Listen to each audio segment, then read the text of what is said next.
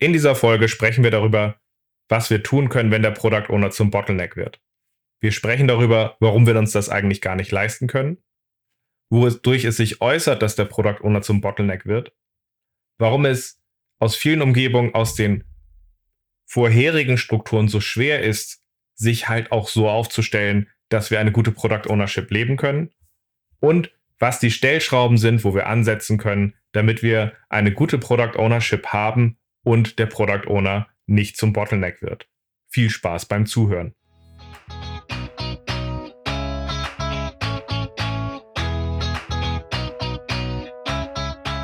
Scrum ist einfach zu verstehen. Die Krux liegt in der Anwendung für deine Zwecke in deinem Kontext. Der Podcast Scrum Meistern gibt dir dazu Tipps und Anregungen. Moin moin. Heute sprechen wir darüber, was wir tun können, wenn der PO zum Bottleneck wird. Schön, dass du dabei bist. Mein Name ist Ralf Kruse. Ich helfe Organisationen durch Training und Coaching agile Herangehensweisen effektiv zu nutzen und das ohne Dogma und Methoden als Selbstzweck. Und genau in dieser Art und Weise werden wir auch heute dieses Thema aufarbeiten. Letzte Woche hatte ich mit einem meiner Kunden gearbeitet und da hatten wir dieses typische Problem, dass der PO zum Bottleneck wird. Das heißt, dass wir eher eine stille Post haben, mit der die Informationen beim Team ankommen, dass bestimmte Sachen halt einfach nicht gut aufgestellt sind und wichtige Sachen halt einfach nicht reingehen. Und nachdem mir dieses Thema dann auch nochmal begegnet ist, als ich mit einem Interessenten für Unterstützung gesprochen hatte und wir ja gestern unseren, unser regelmäßiges Scrum Master Dojo hatten, wo wir strukturiert Fallbeispiele aufarbeiten und da auch dieses Thema hatten, war es natürlich einfach nur logisch, diese Folge heute genau mit diesem Thema zu machen und einfach einmal strukturiert aufzuarbeiten, was ist hier eigentlich das Problem und wie gehen wir damit effektiv um. Für mich ist dabei gute Product Ownership einer der Schlüssel, damit wir Scrum-Teams wirklich aus den inhaltlichen Themen heraus effektiv aufstellen können. Ein Team ist und bleibt nun mal eine Gruppe von Menschen, die in enger Zusammenarbeit nach einem Ziel strebt. Und dafür brauchen wir aus der Product Owner Seite eine gute Orientierung, genauso wie wir das Thema einfach auch haben, dass wir in vielen Umgebungen sehr anspruchsvolle Stakeholder haben. Und dafür ist es halt einfach wichtig, dass wir uns dazu hinfinden, so dass wir wirklich auch in der Lage sind, nicht nur einfach effektiv irgendwelche Features zu bauen, sondern wirklich auch mit wenig Aufwand oder mit dem Aufwand, den wir aufbringen können, möglichst viel Nutzen zu schaffen. Es gibt nun mal keinen Zusammenhang zwischen Aufwand und Nutzen und der Product Owner ist der Schlüssel, dass wir da möglichst viel Wert schaffen. Dabei finde ich in vielen Umgebungen einfach auch Missverständnisse und Dysfunktionen vor, wenn wir auf die Product Ownership drauf gucken, sodass diese Intention einfach auch nicht zum Tragen kommt und wir halt einfach auch nicht diesem Anspruch gerecht werden und die Teams dann halt eben nicht einen signifikant höheren Wert liefern können für die Leistung, die sie erbringen. Und das ist halt einfach schade und entsprechend schauen wir uns dieses Thema jetzt näher an und dabei möchte ich mit euch drei Themen aufarbeiten. Ich möchte mit euch aufarbeiten, woran man merkt, dass der Product Owner zum Bottleneck wird. Einfach auch damit wir so ein paar Indikatoren haben und sagen kann, wenn haben wir das oder das, haben wir dieses Problem bei uns überhaupt? Und warum ist das wirklich ein Problem? Dann ist das zweite Thema für mich, was ist der Hintergrund? Warum tun wir uns hier so schwer, dass wir das verändern oder verbessern? Und zu guter Letzt möchte ich auch darüber reden, welche Stellschrauben können wir nutzen, um dies zu optimieren? Was sind die offensichtlichen, wo da im Netz oder in Büchern sehr viel drüber geredet wird und was, was sind vielleicht auch die Schlüsselpunkte und die Sonderfälle, über die mir irgendwie viel zu wenig geredet wird. Das arbeiten wir heute auf und ich hoffe, das gibt dir den ein oder anderen Impuls, dass du hier effektiver in dieser Situation reagieren kannst. Also steigen wir einfach mal inhaltlich ein und gucken direkt auf das Thema drauf. Woran merkt man, dass der Product Owner zum Bottleneck wird? Dabei sehe ich drei Themen. Ich sehe das Thema dabei, dass der PO einfach nicht verfügbar ist und wir ihn einfach nicht greifen können, wenn wir ihn brauchen. Ich sehe das Thema, dass wir einfach auch keinen guten Ausblick haben, was halt weitere negative Folgen hat und dass es letztlich einfach auch sehr lange dauert, von dem das neue Themen aufkommen, bis sie halt einfach auch umgesetzt werden und wir dadurch quasi auch keine gewisse Agilität haben. Alle drei Themen zusammen führen natürlich dazu, dass wir eben nicht in der Lage sind, den Wert zu maximieren, uns optimal aufzustellen und Deswegen schauen wir uns die drei Themen jetzt auch noch einmal etwas genauer an. Warum ist es überhaupt ein Problem, dass der PO für Rückfragen nicht zur Verfügung steht? Naja, wir wollen ja eigentlich in der Lage sein, dass wir mit minimalen Anforderungen im Sprint arbeiten. oder dass ein Team bestimmte Sachen nicht klären kann. Das heißt, im Team beispielsweise ist es so, dass das Team diese leichtgewichtige kurze Karte da einfach mal reingenommen hat in Sprinter, wenn sie dann die Frage haben, sag mal, ist der oder der Lösungsweg eigentlich okay? Reicht dir eigentlich das oder das an der Stelle, wenn diese Frage aufkommt? Dann muss der PO einfach auch greifbar sein und auch eine Antwort geben können und auch direkt dabei helfen können, ja, das sollte grün oder blau sein, sodass wir damit arbeiten können. Natürlich ist es ein Dialog, wo das Team mitdenkt, aber es ist halt wichtig, dass diese Dynamik da ist, damit wir überhaupt mit leichtgewichtigen Anforderungen arbeiten können. Zusätzlich ist es wichtig, dass der PO verfügbar ist, damit wir halt auch mit den ganzen Stakeholdern gut arbeiten können. Viele Stakeholder sind es häufig auch gewohnt, dass sie direkt auch auf Teams zugehen und direkt auch dort reinwirken, weil sie einem anderen nicht trauen können. Dafür brauchen sie natürlich eine enge, gute Beziehung zu einem Product Owner, der in der Lage ist, einfach auch sie früh gut abzuholen, mit einzubinden. Und wenn er dabei nicht greifbar ist, dann werden die Stakeholder unruhig und wir haben dadurch einfach das Problem, dass wir diese fokussierte Arbeit im Sprint so gar nicht hinkriegen. So gesehen ist es wirklich wichtig, dass ein guter Product Owner für die richtigen Situationen verfügbar ist und wir dort interagieren können. Der zweite Pro äh, Punkt, das Problem mit dem fehlenden Ausblick, hat zwei gravierende Probleme, die aufkommen. Zum einen sind wir ohne Ausblick nicht in der Lage, ein wirklich gutes Sprintziel zu setzen. Ich kriege immer wieder die Frage, Ralf, wie komme ich denn zu einem guten Sprintziel? Kannst du mir vielleicht mal Beispiele geben, wie das aussieht? Und in den meisten Fällen ist es einfach das Problem, dass es in dieser Umgebung keinen vernünftigen Ausblick zum Produktziel gibt, an dem wir halt auf diese Übersicht gucken können und dann sagen, okay, wenn wir da hin wollen, das so die nächsten Schritte sind, die anstehen, dann ist die logische Konsequenz, dass wir zusammen diesen Schwerpunkt uns zusammen jetzt in diesem Sprint vornehmen. Wenn diese Übersicht da ist, ist das relativ leicht, relativ locker zu setzen und es ist relativ logisch, wie es passiert. Wenn euer Backlog eine Müllhalde ist oder nur von der Hand in den Mund, also die nächsten ein, zwei Sprints äh, für alle Beteiligten zeigt, dann haben wir hier einfach ein Problem, dass die Sprintziele meistens halt eher so ein Motto werden oder irgendeine Dysfunktion oder weggelassen werden und halt einfach auch nicht diese Orientierung für den Sprint als auch für den Austausch geben. Das zweite Problem an dem fehlenden Austausch ist aber auch, dass wir uns gut zu den verschiedenen Stakeholdern, die wir um uns herum haben, aufstellen müssen.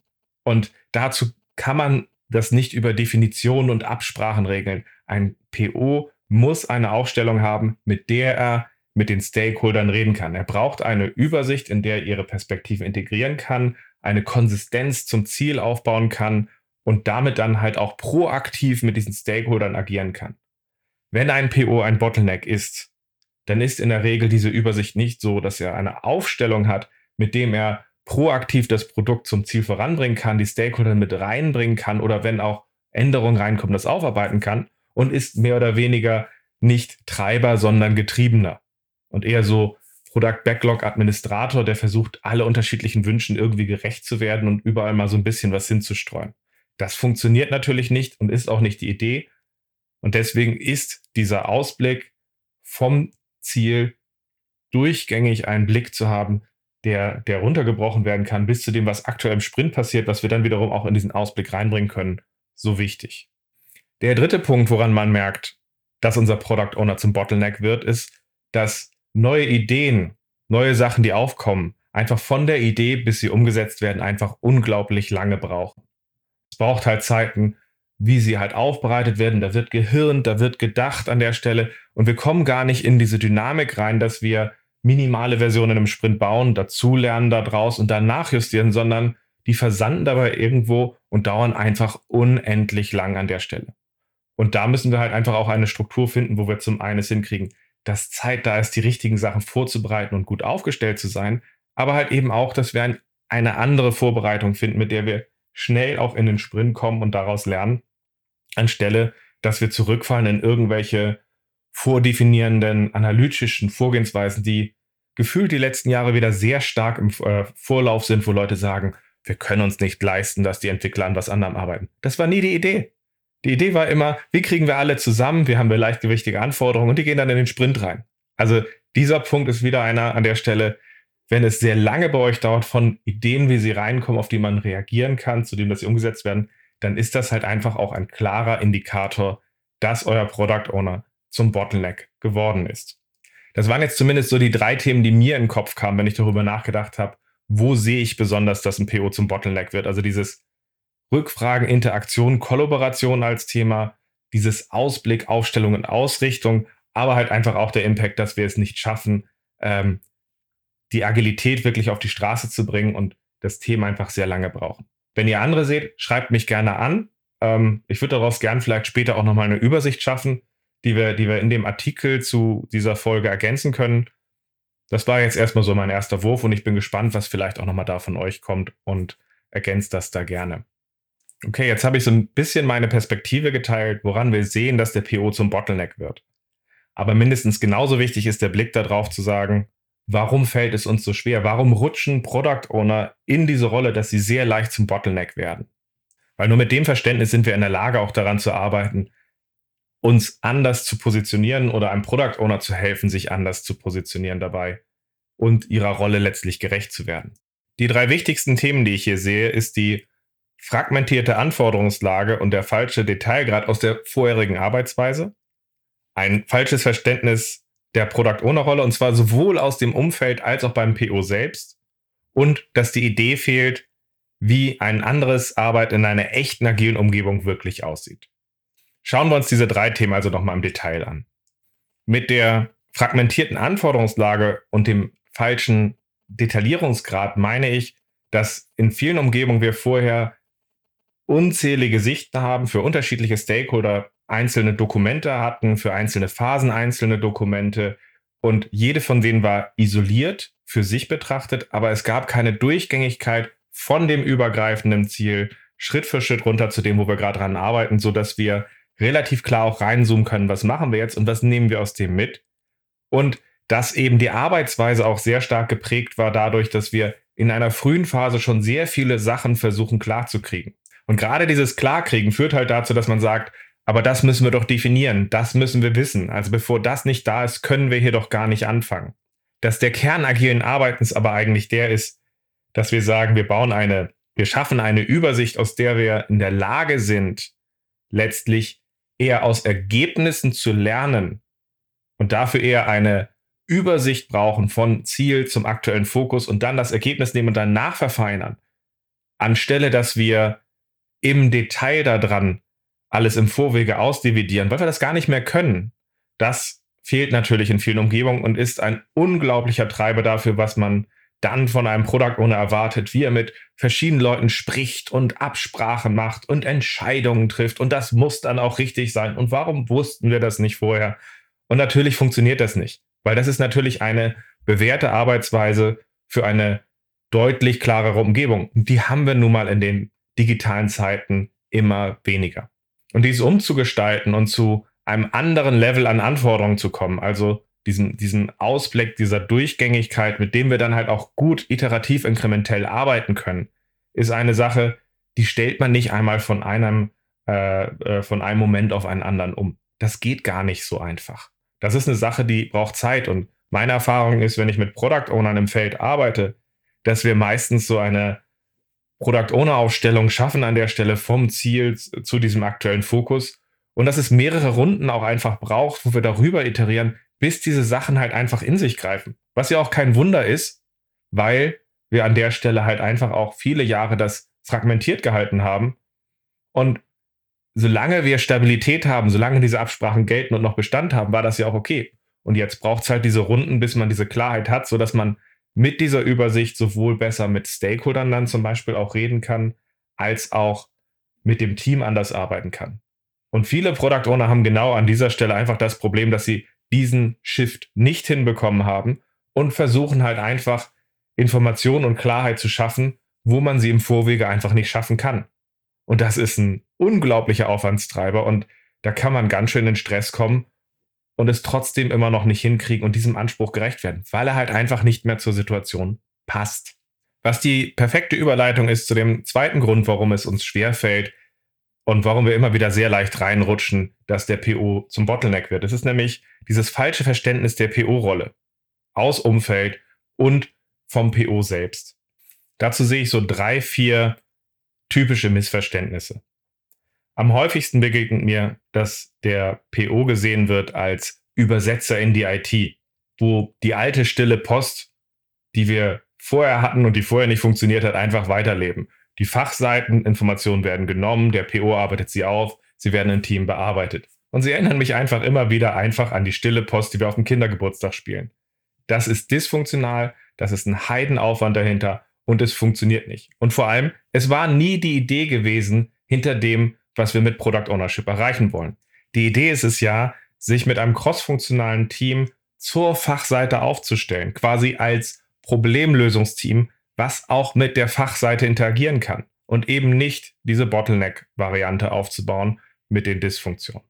Die Aufgabe dabei eines Product Owners ist es dabei zu ermöglichen, dass wir in der Lage sind, mit der Fachseite zu reden, aber nicht der einzige Punkt ist, der mit der Fachseite reden kann. Ein Team braucht genauso an der Stelle die Möglichkeit, aus Nutzersicht zu denken. Schon allein deswegen arbeiten wir in Scrum so gerne mit User Stories. Und diese sind nun mal aus Nutzersicht geschrieben, indem wir das aus Nutzersicht einordnen und dann im Review auch wieder in diese Interaktion reingehen. In vielen Umgebungen wird das natürlich aufgeweicht zu einem sehr interessanten technischen Ding, also quasi einer technischen, in Anführungszeichen, User Story. Das hat weder etwas mit der Idee einer User Story zu tun, noch führt es dazu, dass die Rolle des Product Owners nicht eher auch zum Bottleneck wird. Dazu kommt dann die Erwartung, dass der PO das zum Team perfekt vorbereitet. Also einfach sowohl von außen die Sicht, hey, die Leute im Team sind echt teuer an der Stelle. Das wäre doch gut, wenn einer das vorbereitet und die wirklich einfach nur coden, die einfach nur diese Sachen machen. Und dass dabei halt einfach möglichst klar, schnell dann agiert werden kann. Das passt zwar nicht zu der Problemstellung, die wir hier haben, aber dieser Traum, dieser Wunsch kommt immer wieder auf. Und die Idee, wenn Leute dann weggehen von diesen klaren vordefinierten Anforderungen, ist dabei zusätzlich dann auch noch, dass sie sich dann überlegen, ja, wir schreiben das nicht mehr alles einfach einmal auf, aber wir haben einfach die Erwartung, dass wir den heiligen, perfekten Superhelden-PO haben, der einfach alles immer aus der Lam Lameng weiß. Quasi so eine Spezifikation auf zwei Beinen. Auch das sorgt natürlich für Stress, für Überlast und ist unrealistisch zu erreichen. Wir müssen hier mit einem anderen Bild agieren und dem, dass wir zusammen dieses Produkt explorieren, bauen und zusammen gestalten und dass der PO uns dabei hilft, diese inhaltliche Orientierung aufzubauen. Und dann gibt es natürlich zum Abschluss auch noch so ein bisschen die Sicht aus einem Product Owner selbst. Weil der ein oder andere, der als Product Owner arbeitet, war vorher Teilprojektleiter oder ähnliches oder Projektverantwortlicher und handelte aus dem Rollenverständnis heraus, gebt mir die Sachen, ich arbeite das auf, ich treibe das durch, ich bin hier dafür da. So ein bisschen der, der Superheld, äh, Helden, Projektleiter, der so ein bisschen der Treiber ist, der es zusammenhält und wo jede Frage nach, können wir da vielleicht eine gemeinsame Sicht draus erzeugen, so ein bisschen aus falschem Stolz und falschem Selbstverständnis heraus eher bei ihm liegt. Und das führt halt dann in solchen Fällen auch dazu, dass hier sehr stark auch eher Informationen nicht transparent gemacht werden, nach außen, nach innen, sondern ich sage hier die Termine und die werden eingehalten oder hast du Zweifel an mir? Was halt natürlich ein sehr krüdes Bild ist und auch sehr dysfunktional an der Stelle, weil es sowohl verhindert, dass wir die Dynamik zum Team hin nutzen, um gemeinsam mehr zu schaffen, als auch, dass diese Teams meistens halt auch eher nicht unbedingt so ein gutes proaktives Risikomanagement haben, weil versucht wird, von einer Person seinen Plan durchzutreiben, der halt eben nicht in der Reibung zwischen diesen verschiedenen Perspektiven sehr früh aufarbeitet, was für Probleme da sind und dann knallt es später und das ist halt eins der Probleme dahinter. Das Fiese, wenn Leute ein Problem haben, aus ihrer alten Rolle in die neue Rolle als Product Owner zu finden, ist dabei aber auch so ein bisschen, dass es schwierig ist, alleine mit ihnen selbst zu arbeiten.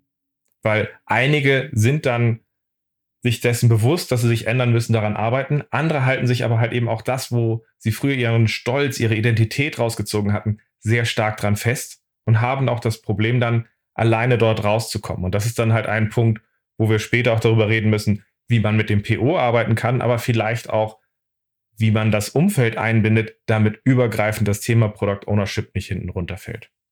Das waren so die typischen falschen Verständnisse der PO-Rolle, die ich immer wieder wahrnehme. Auch dazu gilt, ähm, wenn ich das irgendwo teile oder du irgendwie ähm, dann das nochmal ergänzen möchtest und weitere Sichten, die du da als Dysfunktion siehst, gerne her damit. Schreib mich dazu auch gerne an. Ich würde da ansonsten halt auch den Artikel gerne dann direkt mit ergänzen, weil sicherlich ist das noch nicht alles. Das sind nur die, die ich wiederkehrend sehe. Der dritte und letzte Punkt, warum sich Leute schwer tun aus meiner Sicht, damit wir Product Ownership nicht in Richtung eines Bottlenecks leben, sondern dem, dass sie wirklich uns weiterhilft, ist das fehlende Verständnis, die fehlende Idee dafür, wie man in einer echten agilen Umgebung arbeitet. Damit meine ich, wie wir es schaffen, dass wir Scrum als unterstützenden Rahmen wirklich für eine andere Art der Arbeit nutzen. Wie wir es schaffen, uns Sprint für Sprint fokussiert was vorzunehmen, einen Halt zu haben dabei. Wir zusammen mit dem Rückhalt des Teams zusammen eine Stärke aufbauen, mit der wir das Thema vorantreiben. Wir in der Lage sind, mit leichtgewichtigen Anforderungen großartige Produkte zu entwickeln, weil wir halt eben aus Inkrementen lernen und Schritt für Schritt das ausgestalten aus einem starken Team in der Zusammenarbeit mit der Umwelt. Und dafür muss man natürlich dann auch lernen, wie kann ich denn mit leichtgewichtigen Anforderungen arbeiten? Wie kann ich denn in eine andere Art von Interaktion kommen dabei? Wie hilft mir denn die Arbeit von Sprint zu Sprint dabei, diese andere Art von Übersicht aufzubauen, diese andere Art auch von Dialog mit den Stakeholdern aufzubauen? Und das ist eine Sache, die muss man Schritt für Schritt lernen, die muss man auch erleben an der Stelle, damit man so eine Idee hat, wo muss der Schiff wirklich gelegt werden. Deswegen habe ich beispielsweise jetzt auch mein monatliches Webinar, den Kern von Scrum erleben, einfach auch mal freigestellt an der Stelle, wo wir ähm, meine Remote Scrum Simulation zum Beispiel leben, damit man einfach so in 90 Minuten erlebt, worum es hier wirklich geht, weil wenn dieser Kern steht, kann man von dem heraus sich aufstellen und die Sachen treiben und auch lernen, wie man mit mäßigen Anforderungen arbeitet. Und wenn der fehlt an der Stelle, dann fällt man halt meistens zurück in das alte Arbeiten. Und eine der logischen Konsequenzen ist nun mal, dass der PO dann zum Bottleneck wird mit allen Dysfunktionen, die dazugehören. So gesehen, gar nicht so einfach hier etwas zu ändern, weil eine fragmentierte Anforderungslage, ein falsches Verständnis hinter der Product Owner Rolle und oft auch die fehlende Idee, wie es in einer agilen Umgebung wirklich anders geht, macht es halt echt auch zu einem Brett hier etwas zu ändern. So gesehen, lasst uns darüber reden, an welchen Stellschrauben wir hier ansetzen können, um hier einen Unterschied zu machen.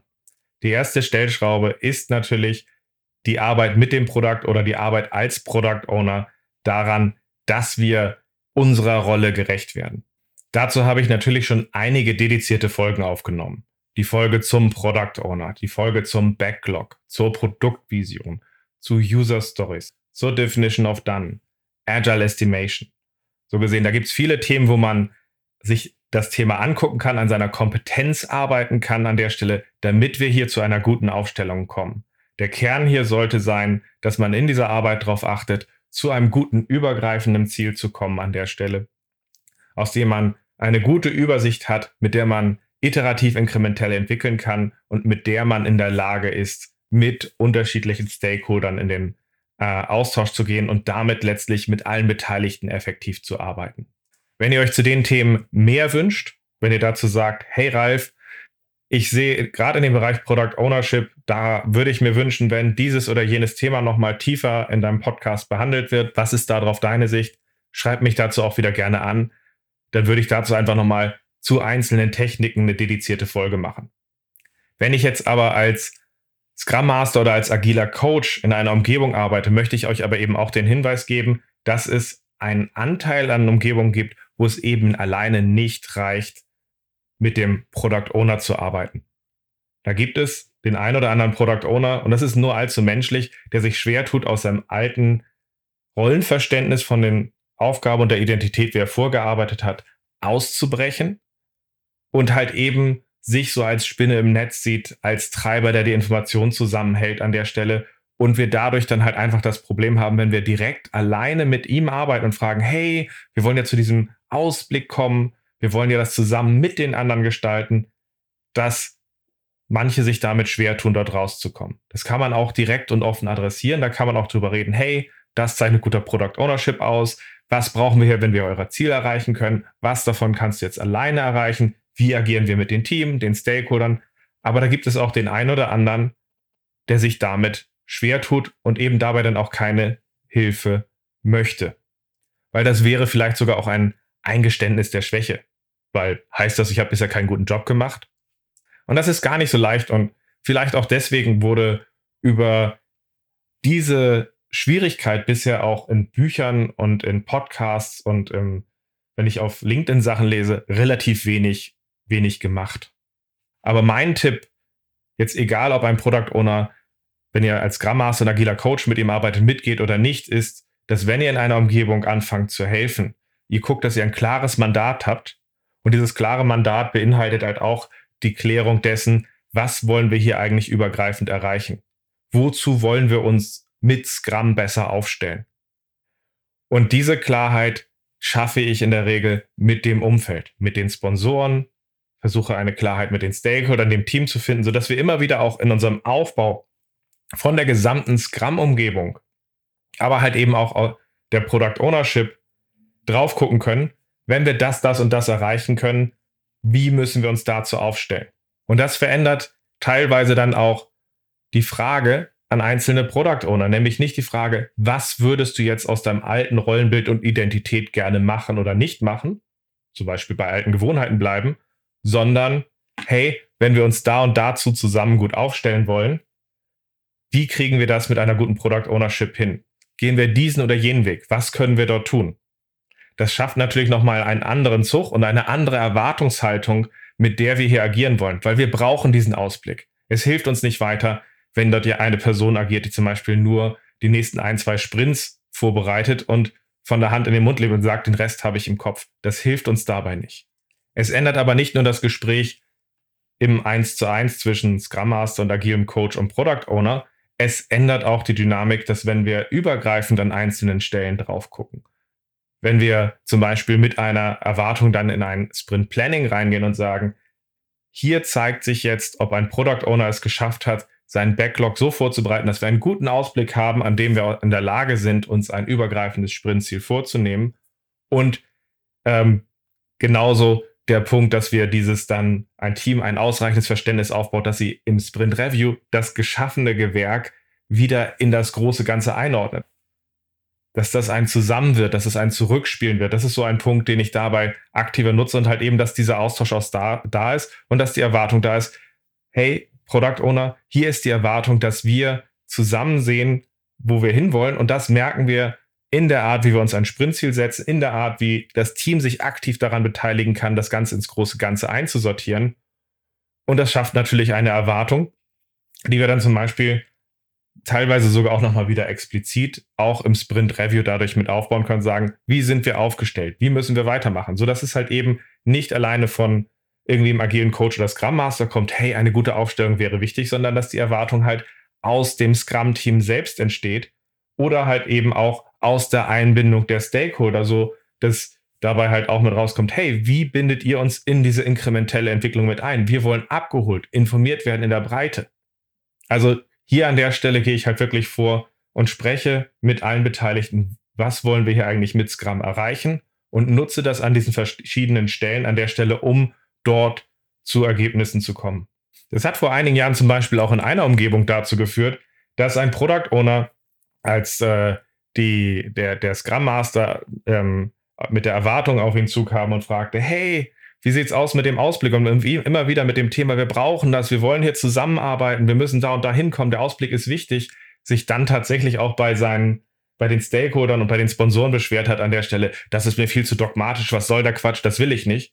Und die ihn dann aber in diesem direkten Gespräch auch angeguckt haben und gesagt haben, ähm, pass mal auf, dass wir hier einen übergreifenden Blick haben wollen, wo wirklich gemeinsam daran entwickelt wird und das transparent ist und dass wir diese Direktheit haben, das kommt nicht von irgendeinem Scrum Master oder agilen Coach. Das kommt von unserer Erwartung. Und dadurch, dass du externer bist, erwarten wir, dass du da übrigens bis in zwei Wochen auch einfach mal ein bisschen Rotation reinbringst, ein bisschen was machst. Und die Person hat sich dann in dem einen Fall tatsächlich auch dazu entschieden, sich rauszuziehen. Sie hat gesagt, okay, das will ich nicht leisten, das kann ich nicht leisten, das ist nicht meine Rolle. Und dadurch ist dann eine andere, viel passendere Person in diese Rolle des Product Owners gegangen. Das heißt jetzt natürlich nicht, dass jeder Product Owner der Buhmann ist. Das sollte es nicht sein. Aber es gibt halt einfach den Punkt dabei, dass Product Ownership zu wichtig ist, als dass ein Scrum Master zum Beispiel sich in eine Rolle begeben sollte, in der er einfach nur in einem 1 zu 1 Gespräch mit dem PO spricht, hey, wie möchtest du die Product Ownership leben? Wie äh, soll ich quasi ähm, einfach nur dein Gehilfe sein, um das Ganze zu machen? Nein, er ist Sparringspartner, er ist Partner. Er ist zweite Verteidigungslinie in Anführungszeichen, wenn etwas schief läuft an der Stelle, weil ein Product Owner natürlich unglaublich Fliehkräfte und Belastung in den meisten Umgebungen hat. Aus der Vielzahl an Stakeholder, aus der Vielzahl an Erwartungen. Und deswegen ist es halt auch wichtig, dass wir den Scrum Master so etablieren, dass er in der Lage ist, einen Schritt zurückzugehen und ihm genauso als Sparringspartner zu helfen wie dem Team. Also arbeitet offen und direkt auch mit dem Product Owner. Ist natürlich der erste Schritt zu gucken, hey, auch wie kann ich dir bei deiner Product Ownership direkt helfen? Aber achtet auch darauf, dass ihr euch einzelnen Personen in eurer Umgebung nicht ausliefert, sondern ein übergreifendes Verein, äh, eine übergreifende Vereinbarung schafft, ein übergreifendes Mandat habt, aus dem heraus ihr dann an einer gemeinsamen Klarheit arbeitet und gemeinsam das vorantreibt. Als dritte und letzte Stellschraube möchte ich dann aber auch nochmal auf die Entwickler, auf das Team eingehen, weil aus meiner Sicht kann ein guter Product Owner nur so gut sein, wie er sich mit seinem Scrum-Team eingespielt hat. Damit meine ich, viele Product Owner sind gerade am Anfang nervös. Ich erlebe das immer wieder in meinen Product Owner Trainings, wo einer der Fragen ist, aber wie gut soll ich denn dieses erste Product Backlog vorbereiten? Und der Punkt dabei ist für mich, wir müssen es so gut vorbereiten, dass wir mit einem Team in ein Gespräch gehen können und darüber reden können, pass mal auf, diese leichtgewichtigen Anforderungen haben wir vor uns. Bis zu der und der Grenze können wir hier Sachen vorbereiten. Dann gibt es aber auch Sachen, wo wir es von außen halt einfach auch nicht mehr so und so schaffen. Und jetzt ist die Frage, wie stellen wir uns zusammen zu diesen leichtgewichtigen Anforderungen auf? Wie schaffen wir es, ein Scrum-Team zu sein, was wirklich auch ambitionierte, komplexe, vielleicht auch manchmal in Teilen diffuse Anforderungen sich nehmen kann, früh gemeinsam darüber sprechen kann, in, in Refinements, das Team schnell dabei Informationen reingeben kann. Auch dazu hört gerne nochmal in die Folge zu, zur agilen Schätzung. Da bringe ich das nochmal so als, als Tool rein, dass man sich da, da früh Feedback zu kriegt. Dass man früh sich wirklich auch dabei hilft, dem Product Owner dabei hilft, früh die richtigen Informationen zu kriegen, sodass er gar nicht in die Versuchung kommt, alles selber machen zu müssen, sondern die Kerninformationen aus diesem effektiven Austausch mit dem Team zu kriegen. Dass er aber auch diesen Rückhalt aus dem Team hat im Sprint, wenn im Planning der Deal gemacht wird, pass mal auf, das ist das Sprintziel, was wir uns äh, vornehmen. Äh, an der Stelle haben wir ja gerade abgesprochen, wir fühlen uns gut dabei. Hey PO, Du musst uns nicht mikromanagen an der Stelle. Kümmer dich um das Backlog, kümmer dich um die Stakeholder, steh uns zur Verfügung für Fragen. Wir binden dich proaktiv mit ein, wenn Unklarheiten aufkommen, dass du halt dabei bist an der Stelle, aber dass du auch Zeit und Raum hast, dich um die anderen anspruchsvollen Aufgaben zu kümmern.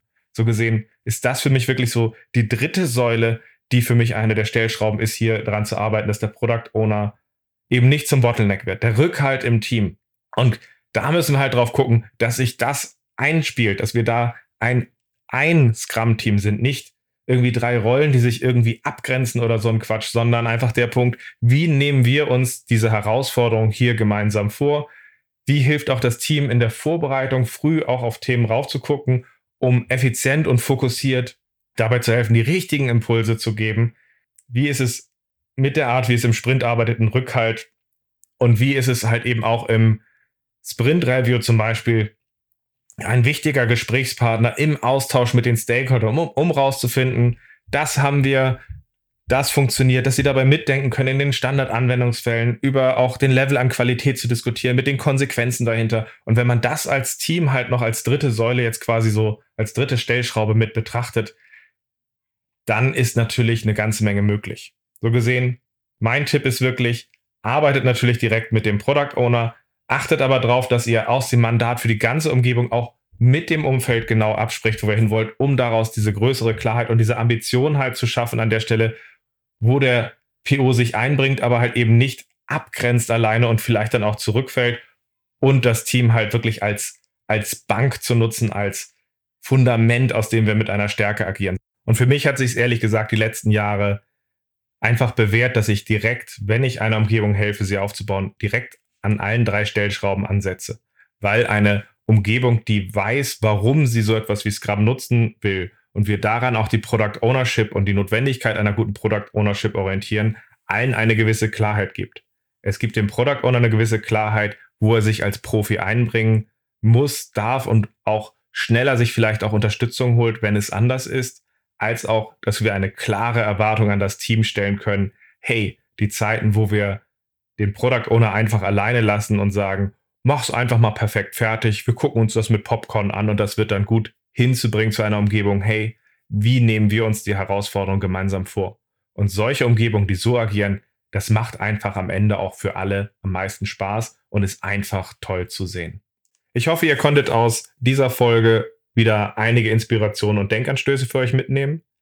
In dem Artikel zu dieser Folge verlinke ich natürlich die verschiedenen Podcast-Folgen, die uns dabei helfen, so diese Themen und Techniken zu vertiefen, die wir jetzt etwas kürzer in dieser Folge behandelt haben. Und ich würde mich natürlich freuen, wenn du beim nächsten Scrum Master Dojo dabei bist, wenn wir wieder uns ein anderes herausforderndes Fallbeispiel vornehmen und das gemeinsam aufarbeiten und voneinander lernen. Ansonsten freue ich mich, wenn wir uns in der nächsten Folge wiederhören.